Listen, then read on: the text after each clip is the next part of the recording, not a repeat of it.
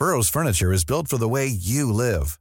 From ensuring easy assembly and disassembly to honoring highly requested new colors for their award-winning seating, they always have their customers in mind. Their modular seating is made out of durable materials to last and grow with you.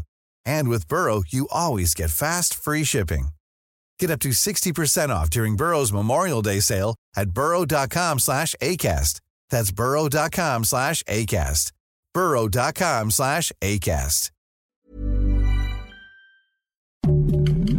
Heraldo Podcast, un lugar para tus oídos. Noticias del Heraldo de México.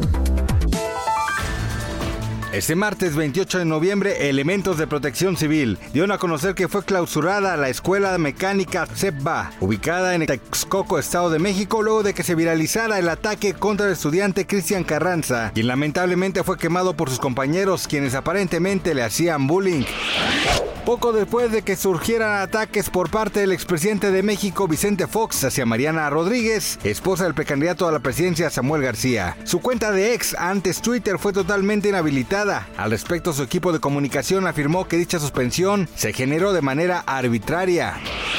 En materia de economía y de acuerdo al Instituto Nacional de Estadística y Geografía, la inflación general anual mexicana repuntó en los primeros 15 días de noviembre al ubicarse en 4.32%, con lo que registró la mayor tasa desde la segunda quincena de septiembre de este año. Aunque ese aumento ya era esperado por los analistas, la tasa fue mayor al 4.28% previsto con base en la encuesta Citibanamex de expectativas.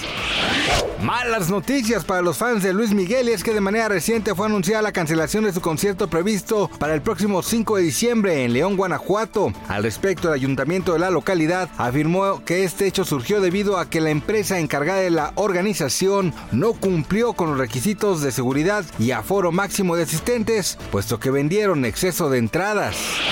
Gracias por escucharnos, les informó José Alberto García. Noticias del Heraldo de México.